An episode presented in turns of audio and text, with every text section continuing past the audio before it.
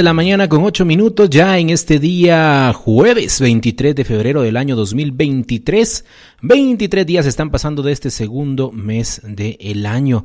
Bienvenidos a una edición más de Consentido Humano y hoy sí traemos un programa cargadísimo de invitados, de panelistas acá a través del 90.5 y todas sus repetidoras a nivel nacional. Así que aprovechamos, iniciamos nuestra eh, entrevista esta mañana eh, con el, eh, información importante acerca del Comité Pro Ciegos y Sordos de Guatemala. Nos acompaña ya justamente en este instante la licenciada Ana Lucía Barrios. Ella es licenciada en audiología del Hospital de Ojo y Oído, doctor Rodolfo Robles Valverde, a quien le damos la bienvenida esta mañana. Licenciada Barrios, muy buenos días, bienvenida a la cabina de Consentido Humano. Buenos días, mucho gusto. Qué gusto tenerla acá con nosotros esta mañana, licenciada. Si nos puede empezar a platicar, licenciada, eh, en el contexto obviamente de lo que vivimos en el aspecto salud en Guatemala, cuál es la importancia de realizarse un chequeo auditivo, porque regularmente dejamos este tema del sentido del, de la audición por un lado, no le ponemos tanta atención, pero si nos podría indicar qué importancia tiene esto de realizarse un chequeo en el sistema auditivo. Pues mire, eh, la verdad es de que es bien importante evaluarse la audición porque también es uno de los sentidos importantes eh, para el ser humano, ¿verdad? Porque nos permite la comunicación con las personas.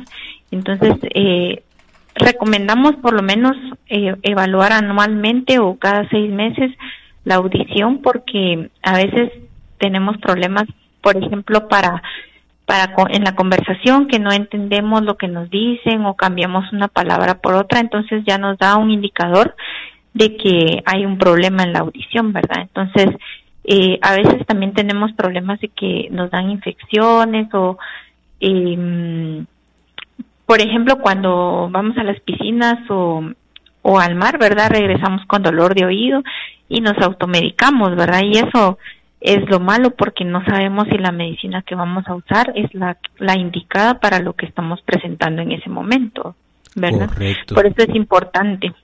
Correcto, licenciada. También si nos podría decir si el historial familiar tiene alguna relación con la salud auditiva, tiene algo que ver ahí el tema de la cuestión genética, si algún familiar ya previamente tuvo problemas en el sistema auditivo.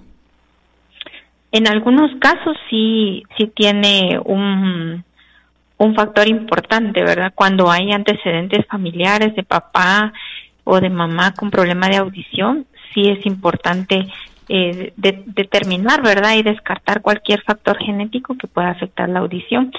Eh, y, por ejemplo, cuando hay papás sordos, eh, sí, pues eh, van a los hijos, no todos los hijos pueden nacer con sordera, pero sí pueden tener un factor determinante de, padecer la sordera, ¿verdad?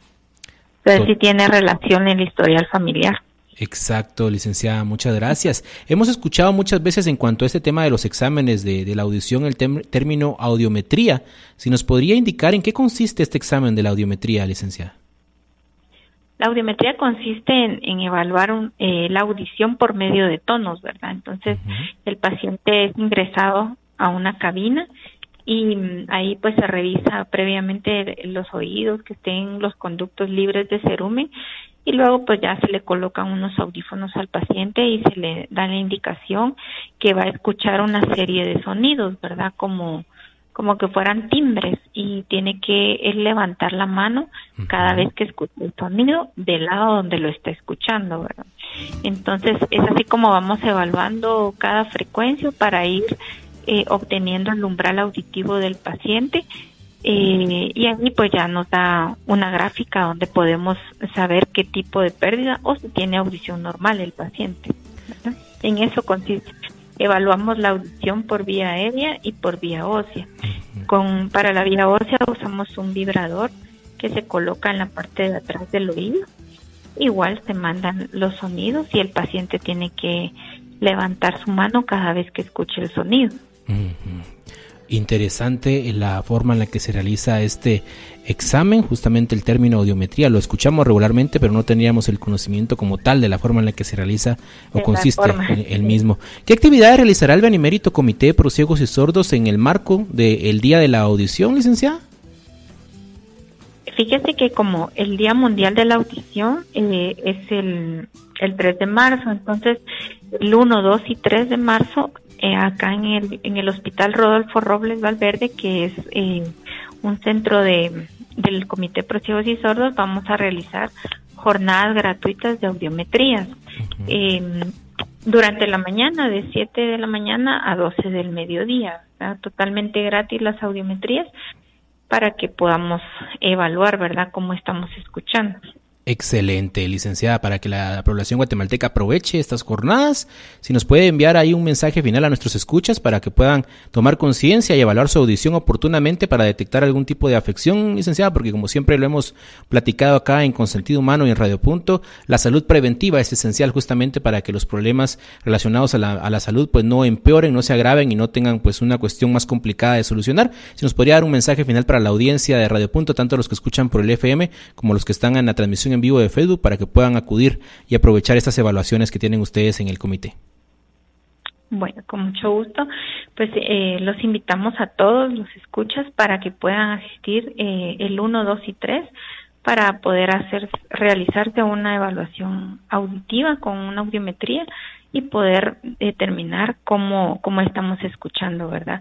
Eh, es importante recordarles que no, no utilicemos eh, ningún objeto para limpiar nuestros oídos y no exponernos a ruidos fuertes, ¿verdad? Porque los ruidos fuertes nos afectan y hacen que poco a poco vayamos perdiendo. Entonces es importante que nos vayamos cuidando el oído, así como cuidamos cualquier otra parte de nuestro cuerpo.